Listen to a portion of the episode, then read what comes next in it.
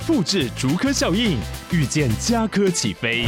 嘉义花园造镇新案 AI 世界城隆重登场，马上把握与嘉科最近的距离。嘉义科学园区无人机产业聚落，华泰名品城打造高铁 Outlet，故宫南院长庚医院县府生活圈 AI 世界城二到三房抢先预约零五三七一七五五五。来到肉脚的跑步人生。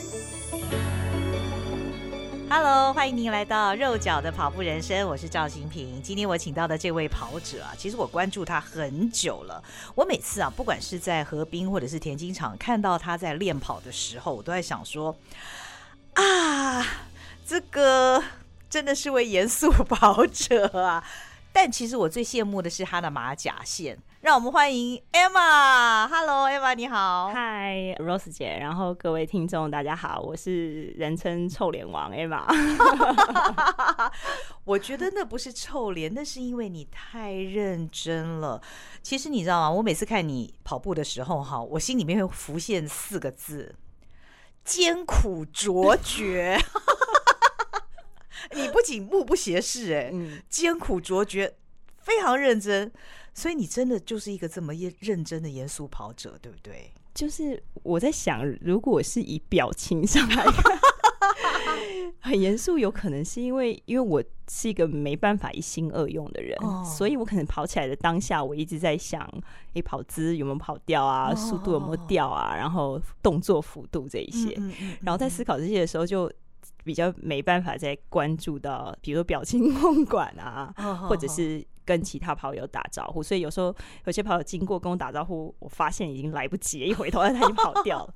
一方面你很快了，所以也来不及 也还好。但是就是我觉得自己可能面对课表跟训练是比较严肃，嗯、然后真的在跑起来的时候是。有人说你怎么好像跑得六亲不认，但是 当下可能就是真的在专注自己的动作，所以没什么反表情反应。但这一半年以来，又稍微刻意的让自己表情上放松一下，然后偶尔跟大家打个招呼，这样其实没关系啦。我觉得就是 Emma 的特色。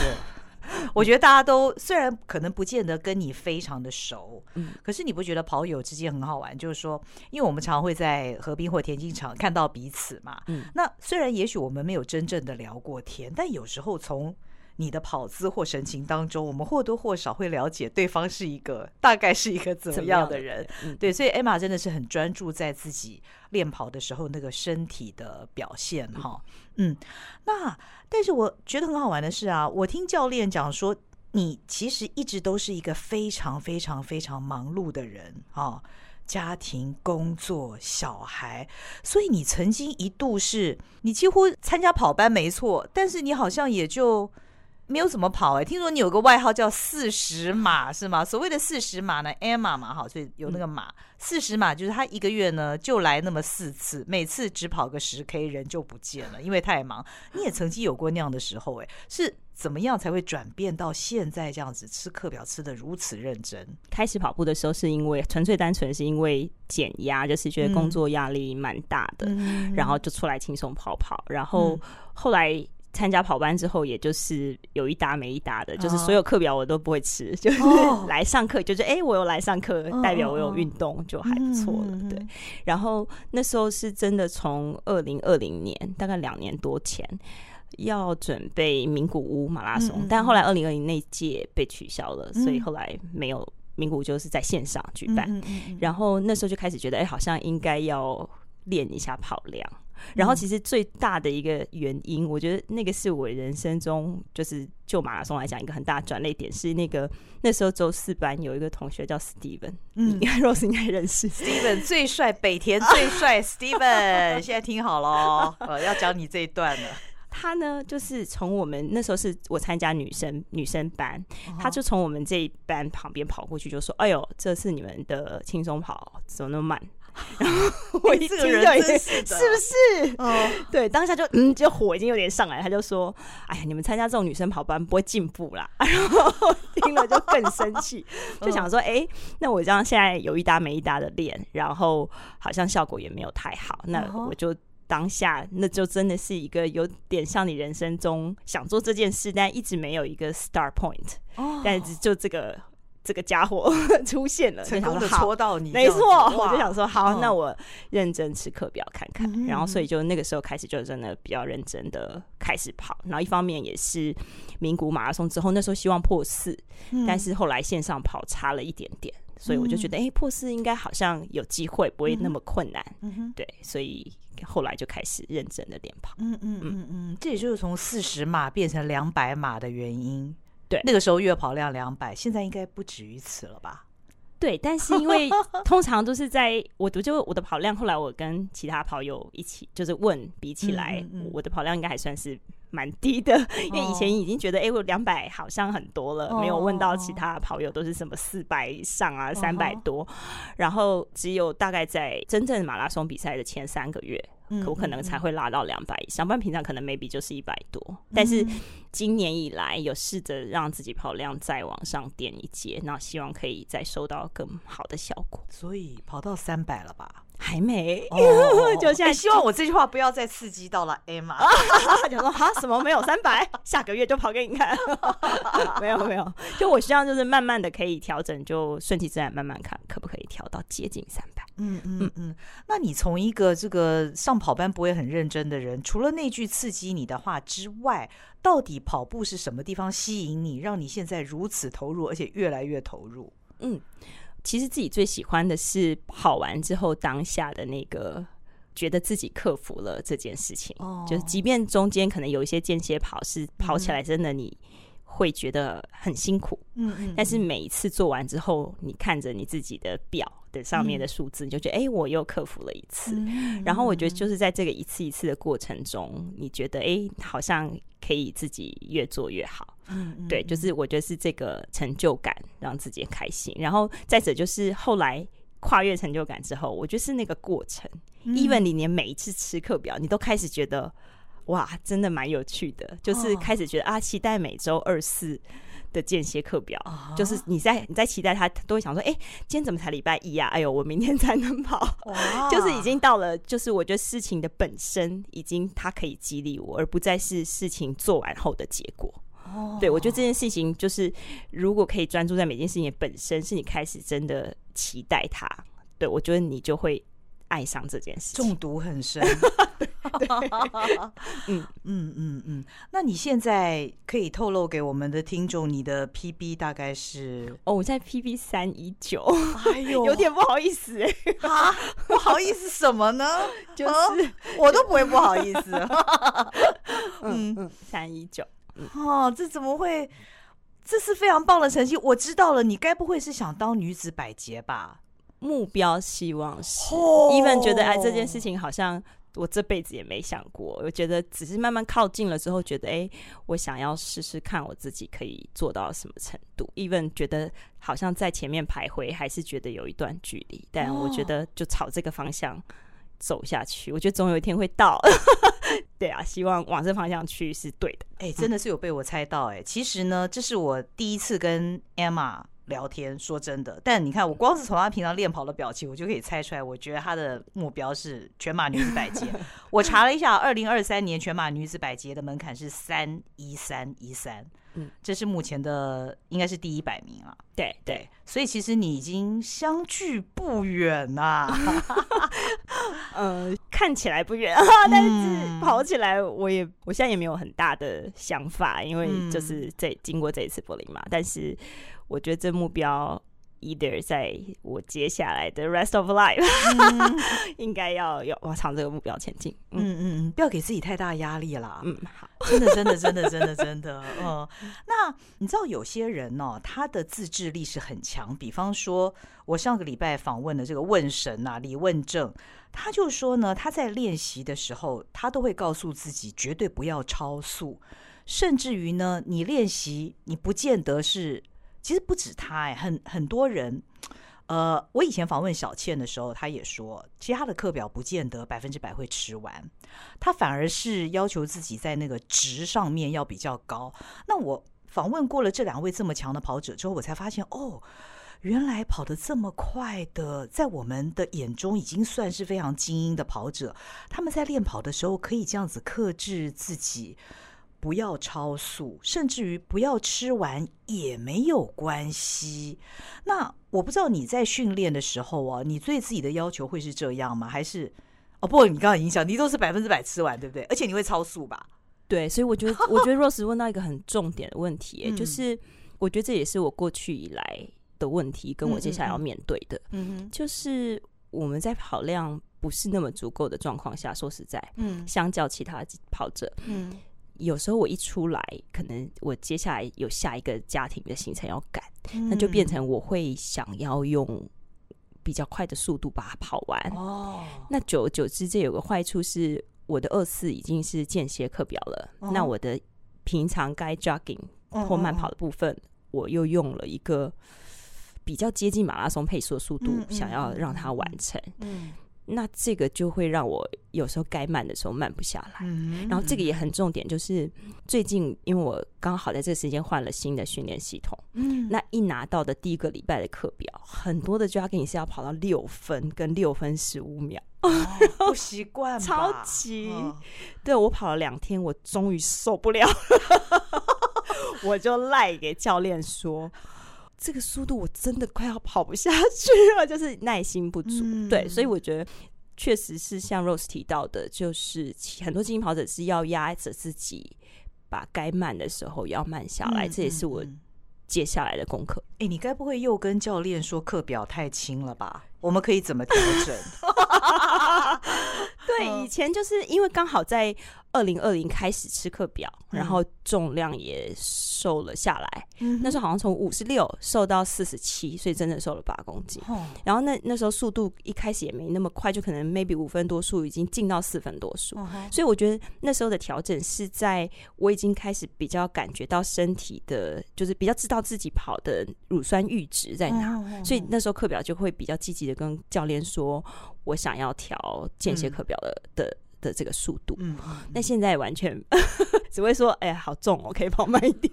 因为现在如果说从四分多，真的有时候要跑到三分五十的时候，我确实就会会担心会吃不下来，或吃下来觉得身体压力很大。嗯，对，那这个时候就。没有办法像以前说可以加课表吗？是反过来说，呃，可以不要跑那么快吗？你应该要相信教练。是没错，没错，对，就是我觉得跟教练就是每一次跑完之后不断的沟通，我觉得是很重要的。嗯嗯嗯嗯。那你刚刚讲到自己瘦了这么多哦，除了练跑之外，你在肌力方面是怎么样锻炼吗？以及饮食控制方面，是不是也能够跟我们分享一下？嗯。重训是我觉得很重要，嗯、然后我自己很喜欢，嗯、就是很奇怪，哦、就是我觉得重训带给我的快乐其实跟跑步不相上下，嗯、所以基本上重训我一个礼拜如果身体没有状况，我大概都会去一到两次，当做常态。哦、对，然后我自己喜欢，哦、所以大概只要有时间没有太多，用什么方法去 push，就是自己想去。嗯，然后饮食的话。我都是用一些方法，就是我很推荐大家看一本书，叫做《原子习惯》。嗯哼，嗯，我觉得那本书就是帮助我，目前为止帮助我最大的一本书。嗯，就是其实很多做很多事情不是靠意志力，是你久了就会养成习惯。比如说吃的东西，你久而久之都只挑那些不太油腻的东西吃，那其实久了就你也习惯。嗯，你就真心觉得你挑的那些生菜沙拉还真是好吃哎，就是到这种地步。然后那个差距就是，比方我举个例，比方说。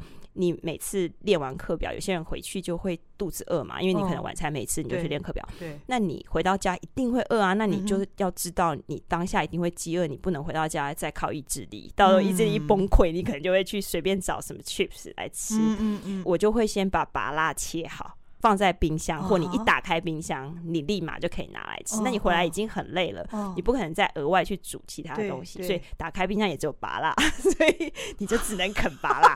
然后你可能吃个两片，就觉得啊，好像也没有太饿了，你就不会吃。就是用这种你随处可见的方式去养成你的习惯。哎，可是待会儿跑完不是要吃蛋白质吗？你吃拔辣？对，其实水煮蛋或茶叶蛋都很 OK。哦，然后但那阵子是我有一点刻意在减重的时候，哦，所以我就会刻意的吃少，但是就没有很说没有很健康，没有很鼓励大家讲。但是是在我刻意减重期，我会比较激进一点。哦哦哦，所以令大家羡慕的马甲线。这背后是 拔蜡 哦，这个律己慎言呢。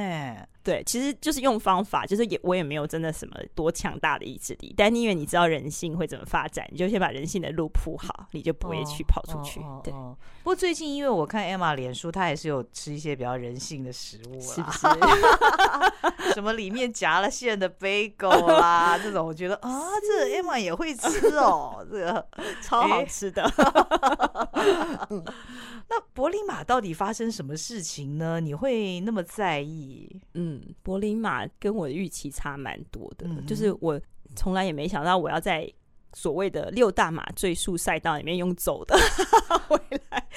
就我飞机出去之后，到了的隔天我就发烧了。然后那天早上发烧，其实我不太敢跟我的队友讲，哦哦，因为我怕影响到他们，或者是。哦然后我我翻了翻我的行李箱，没有带到感冒药，因为原因是因为我原本 supposedly 我应该不会感冒，嗯，所以我就只带了止痛药啊什么有的没有的，我怕我会脚不舒服。结果我就开始问大家有没有感冒药，这样，然后开始吃感冒药，就当天之后有觉得好蛮多的，所以到比赛当天我一直觉得我应该。没问题，嗯，然后跑出去也觉得，哎，前二十公里也还蛮顺的，嗯，对，然后就有在我的目标上面，嗯嗯，但是一过了二十五，就真的是瞬间断裂，就是、哦、其实我也没有很清楚真正发生什么事，也许 maybe 是感冒，也许我不知道没有练得很好，或是我其实自己去检讨整个第三季，我觉得练习的品质可能也没有到。很好，然后睡眠啦，各个方面，我觉得都执行力确实是有比以往差，但是可能你会觉得了不起，跑一个平 PB 或者是跟 PB 差不多，这样也 OK，但是没有想到就是一个到后段不舒服的状况是，其实我感觉我快要晕倒，所以我连跑都跑不起来，原本以为了不起用六七分数跑回来嘛，那连脚都抬不起来，就真的后面用走的，哇，嗯嗯。当下是觉得 很难过，当下很懊恼，想说啊，怎么会到国外了？然后我是这样子，然后当下甚至不舒服的状况下，我就想说，是不是会有弃赛？可是因为我实在觉得，如果第一场还要到外面连完赛都没有，我觉得真的不太好。然后再加上旁边的气氛很好，Rose 有去参加过，对啊，所以我就。就是跑跑走走吧，最后十五公里跟完回来。哦哦哦哦哦！但这其实也是日后的一个非常难忘的经验了。虽然说我们对那个最速赛道都会有期待嘛，都觉得那条蓝线会不会 哎帮助我们？但其实我自己跑过以后，我也是觉得，就是海外马哦。可能要带着一个比较享受的心情，嗯，就是因为难得去那么一趟，飞那么远，那人家的赛道又跟台北、跟台湾差很多，真的各种的表演是那么嗨，嗯。但你知道，有时候我们总是难免就是会把那个重心放在跑步跟自己的表现、自己身体的反应上，嗯，所以，嗯，下一次海外马的时候要放轻松、享受一点哈。嗯嗯嗯，而且因为。就是最速赛道已经是让我有其他的预期了，所以其他相较我听了跑友讲没这么容易的赛道，应该就会更带着比较轻松的心情去去面对六大马的其他五五场这样子。嗯嗯嗯，所以你还是希望能够跑满这个六大马嘛，对不对？对。也是另外一个目标，嗯、在有生之年。哎、欸，那我突然想到啊，这个所谓最速赛道，我有一次看过一个研究，一篇文章哦。柏林马它之所以是最速赛道，其实跟它的这个赛道的本身之外啊，还包括了就是它在举行的这个日期哦。我在想，这份报告因为是在全世界的气候异常之前所发布的，嗯，因为现在看起来九月相对还是比较热，对。可是之前几年呢，九月相对它的天气已经是蛮好的，所以包括了天气，包括了它的呃赛道的本身啊，都让它成为所谓的最速赛道。但是有人真的去研究过，其实最平的哦，嗯，是芝加哥嘛哦，真的吗？最平的。以赛道的那个平缓度来讲。嗯嗯那所以下次你如果有机会去跑芝加哥嘛，糟了，那是另外一个最速赛道，你可以试试看，也许可以弥补这次的遗憾，也说不定。嗯嗯嗯。现在这个十月份呢、哦，你接下来还有什么样的赛事的计划吗？赛事目标今年？嗯，呃，十月有一个半马长荣，嗯，然后再来就是台北马，嗯嗯嗯，然后明年可能就是首尔吧。哦，嗯、哇！看那个曾经跑爆那个六大马的最速赛道，亚洲的不要再被我跑坏了。嗯嗯嗯嗯，所以你现在怎么练习呢？你你平常怎么练跑？嗯，现在就是因为有换了新的训练的系统。嗯嗯嗯我现在拿到第一周的课表，看起来是礼拜四是比较快的间歇，嗯，然后其他的跟跑班一起的，对对，其他部分就现在看起来是比较多慢跑。嗯、那我要提一下，那我不是跟教练反映说，哎呦，我真的是第才第二天，我我本来想说，不论如何我要跑完一周我再反应，后来真第二天我都受不了，然后就是教练也很明白的跟我说。嗯，他跟我讲了，就是慢跑可以训练所谓的慢肌吧，我记得是哦，对对对对对，对。然后他说，这个是你支撑在三十五公里以后的很重要的支撑能力，哦，所以他就说会让你跑快，但是不是现在。哦嗯，就是我觉得啊，讲话有一种魔力，好，我就说好，我相信，我就说那我就稳下来，就是练心，就确实也是慢慢的把自己的心啊，然后耐力啊慢慢练起来。嗯嗯嗯嗯嗯，所以礼拜四仍然是比较稍微快一点的。那你一个星期会练几次？现在一个礼拜大概休一天，嗯嗯，然后练五天吧。哦。蛮重的呀，对，就是量好像比起之前会拉起来一些。哦哦哦，对，其实还不包括你刚刚讲的重训在里面，不包含，不包含。所以你几乎一个星期都在运动了。对，如果严格讲，就是礼拜一、礼拜三会重训。嗯哼嗯哼，嗯，一三或就是会挑两天重训，然后其他就是跑步。嗯嗯嗯，你觉得跑步改变了你什么？你也跑了好几年喽。嗯嗯。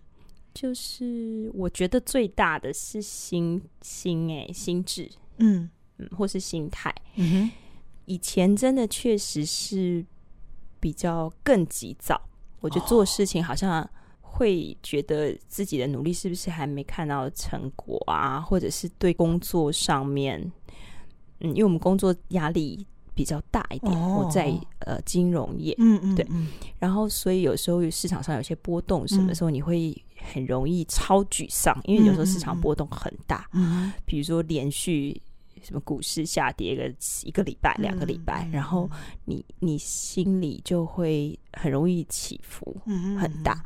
那我觉得是透过跑步这件事情，让我对不管工作或者是跑步，因为你跑步要面对不同的状况跟成绩，那我觉得变得更心情更平稳，嗯，然后更有。我觉得已经比以前还要有耐心一点，嗯哼，对对，嗯嗯，我觉得是对事情的看法也比较沉稳吧，嗯嗯嗯，对，我觉得这是对于我来说最大的差别，嗯嗯嗯。可是你原先都是家庭工作跟生活都忙不过来的人啊，你你后来把时间匀出来了，对对，我我觉得因为我很不想跟别人承认我好像很忙，因为原因是因为。我总觉得“忙”这个字隐含了对于能力不足的借口，就是对。然后当然我知道我自己，因为我之前就是比如说去拜访一些公司，然后跟上市贵公司的老板聊天，哦、他们我就会有时候都会讲到产所谓机器的产能利用率，哦、然后大概一般工厂就会说啊八成九成这样，差不多最高了。然后我就说我开到一百二，我说我本人的 output 已经开到一百二。然后那时候我还四点会起来做便当，为了要。节食就是吃比较干净，或者是四点。对，我就是真的每天除了跑步，我四点起来是做便当，做自己的，然后也做出一番兴趣来。然后我就觉得后来我我可以明白，就是忙这件事是一个结果嘛。那那中间 outcome 一定是你中间很多时间其实你可以节省。比方说，我就从我几乎不看电视，我也没有追剧，所以每次别人在讨论追剧，除了 COVID nineteen 我被关起来，我真的看了剧。嗯哼，然后不然我没有。看剧的兴趣，所以你光看电视追剧就省掉蛮多时间。我的意思是说，不一定说不要看电视或追剧，而是说你一定有时间可以切出来。那那时候我就觉得。要做重训，然后没时间又要回家赶快接小孩什么，我心里就想说，不是还有睡眠时间吗？就最后连睡眠时间都砍了，就我就十二点在那边做重训，然后自己家里自己做简单的，因为我买简单的杠铃或是哑铃，自己在家里做做十二点多我睡着，做到在沙发上睡着，因为这可能中间烫休，比如说三分钟，那我已经坐着我就睡着了，然后醒来发现啊已经十二点半了，然后剩下一组再把它做完。哦，就是天哪，你你你超人，Emma，你不要给自己那么大压力好不好？就是对，后来就是觉得，哎、欸，这个也许有点太，那时候真的做的太夸张。但是我想要表达的是，当你真心想做一件事，你就会把事情挪开，然后会有 priority 嘛，嗯、对不对？就是顶多你就是。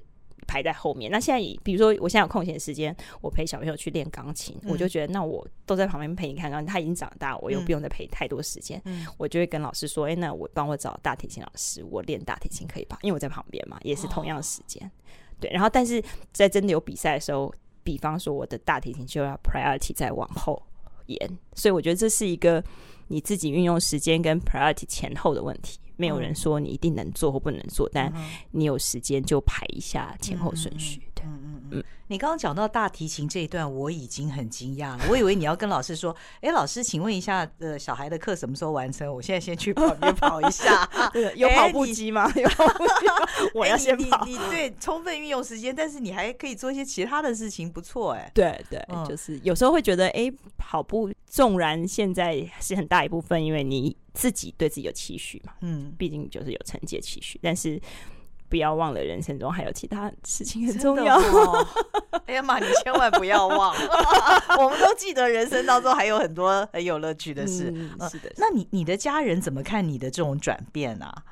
嗯，他们还蛮支持的耶。一开始会觉得说你有必要跑成这样吗？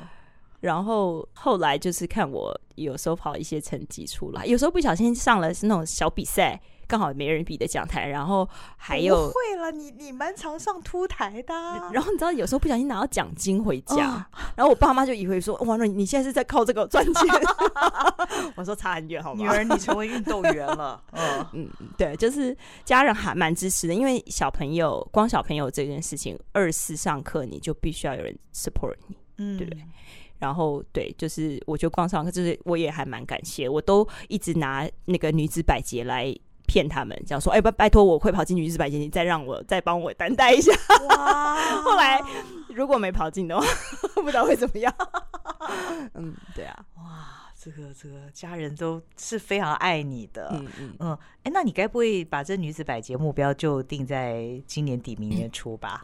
嗯我原本就是，如果以时间推算，嗯，正常会这样推，嗯，然后但是因为现在其实强者也很多，所以他那个时间会一直往前推进。比方说，我今年如果对我今年如果只跑三一二，那我铁定不行，因为大家那个时间会再往前推，只是你不知道每年推到哪，所以概念上是你可能要再抓一点 buffer，那就变成相权衡之下，我觉得我往那个方向。就是只要我告诉自己，只要方向对了，训练的系统调整好，把自己跟自己调整好，然后我就觉得我加上这次柏林的经验，我不太敢真的设定今年或者是明年一定可以拿到，但是我就专注在过程，就一样我把过程做到好，嗯、那其他的就是结果是怎么样，它自然而然会出来。嗯嗯嗯嗯，你应该是完美主义者哈。有这个倾向，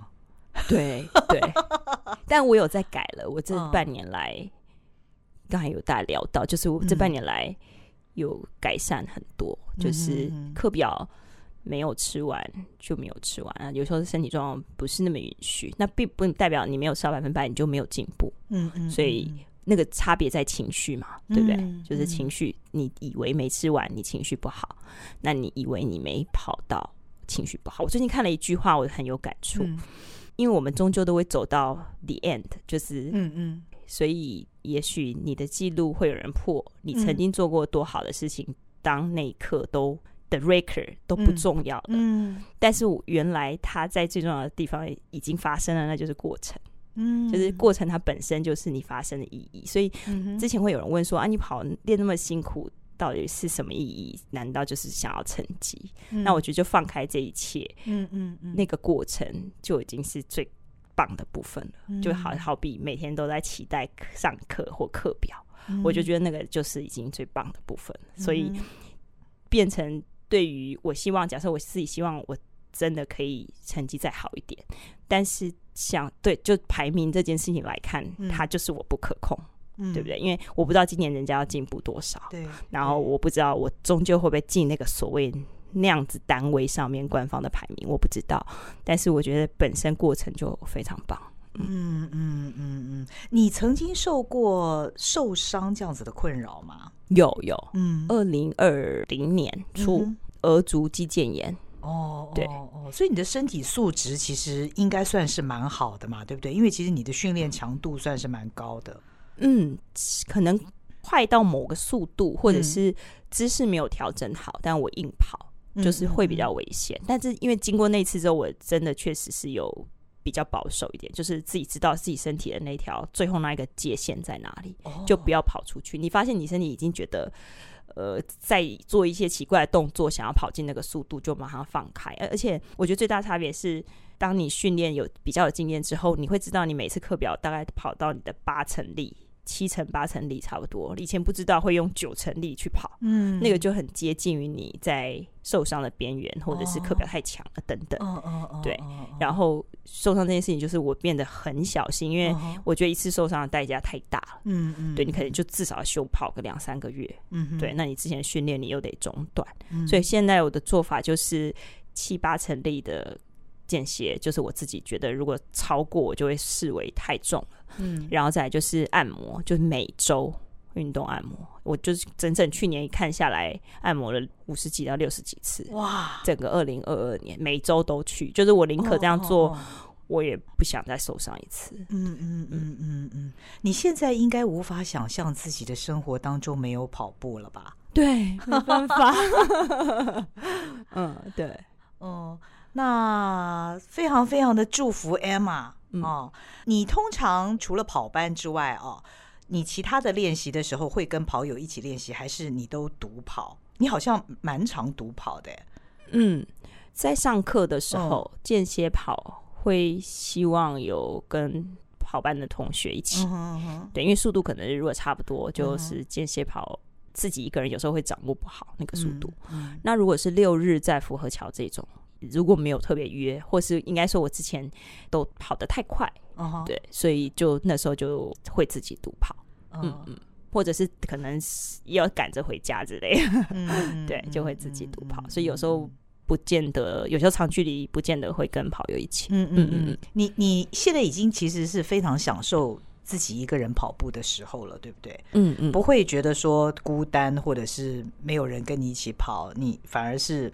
就是专注在那个上面，嗯，一开始会觉得好像有点孤单，嗯，但我觉得他索性就是这半年也是在福和桥认识了好多好多的跑友，嗯，对，然后他们都好 nice 哦，就是我一开始就觉得好像不太好意思亲近别人，或是跟别人主动认识，嗯嗯嗯、后来发现认识了好多好多，像那个甲方啊，嗯，也是、对。就认识了好多好多跑友，就也不觉得孤单，但也 enjoy 自己一个人，嗯、因为自己一个人有时候就放空啊什么的，也还蛮舒服的。嗯嗯嗯。你到目前为止觉得你自己跑过最满意的赛事是什么？最满意的，嗯、我老实说，Not yet coming。哎呦，你太要求自己，真的哦。嗯嗯嗯。我希望大家就是可以。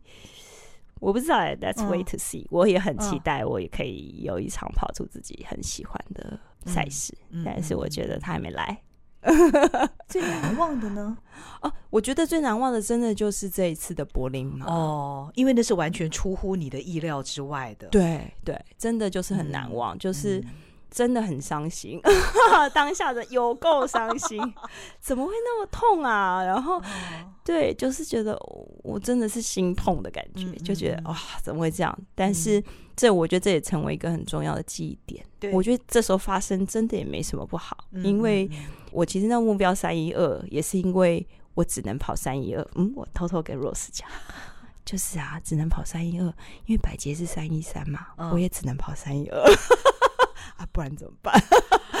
对，所以所以我觉得我没有后悔，就是我用这个配速跑出去，嗯、我理当也觉得我做得到，嗯嗯嗯也应该是轻松状态。但中间发生很多事情，我觉得马拉松真的很吸引人的地方，就是在于你没有跑好。说真的，你也很难立马回去量化当下究竟是百分之五十因为感冒，百分之二十因为你这一集训练品质不佳，百分之十五因为你睡觉没睡好，百分之十因为你。那个叫什么？那个叫做 time difference。嗯，所以我觉得有趣就是这样，就是你当然还是会把错误点抓出来分析，但你只能逐一去修，但你没办法去说他一定是因为怎么样。你太严格了，哪有人这样又变这样管理了啦？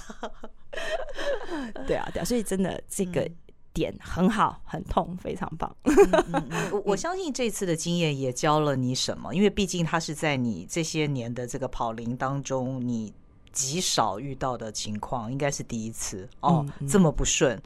嗯，但是我相信他也。啊，我觉得什么事情它都是有它的好的一面，没错，没错，嗯，嗯，受到了挫折之后会让你更强大。但是 Emma 要放轻松，因为呃，你刚刚也提到了练心嘛，对不对？我们每次都常常强调，我们跑者是要心智是多么的强大，多么的强大。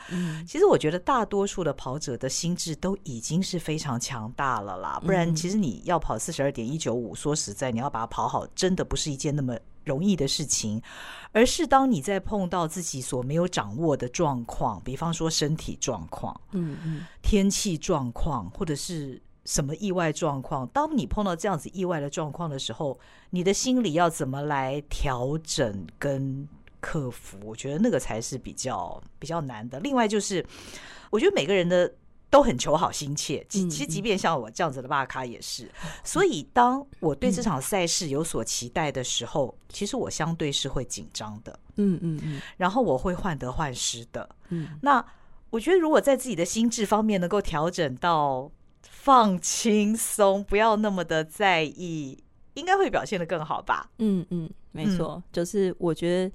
真的就是你练习的越多，当下一定是有所期待，所以越紧张。嗯，嗯，对，所以才会就像我这一次讲说，我不太敢再去太多的期待，我一定要是什么成绩，就是我把每一公里都稳住，嗯，然后我练到哪里就跑到哪里，那其他的事情就不多想，会好一点。但虽然很难，因为你前面如果投入越多，你当下一定是。会越紧张，嗯嗯嗯，对，然后我觉得就尽量，就像你就一样，我觉得回到最初，你想的是你想要这个快乐的过程，嗯，对，那那快乐过程，说真的，对所有跑友来说，你能够健康的站上起跑线，嗯，那背后已经隐含了你把该做的事情理论上都做完了，嗯，对，我觉得那样子就已经是算是成功了吧，嗯嗯。我们一起来学习这件事。对啊，真的，虽然很难，但是 慢慢学习。希望 Emma 心想事成，谢谢，太大压力。好的，我们大家一起祝福 Emma。谢谢 Rose。好，那也谢谢您收听这一集的肉脚的跑步人生，我们下回见喽，拜拜，拜拜，谢谢。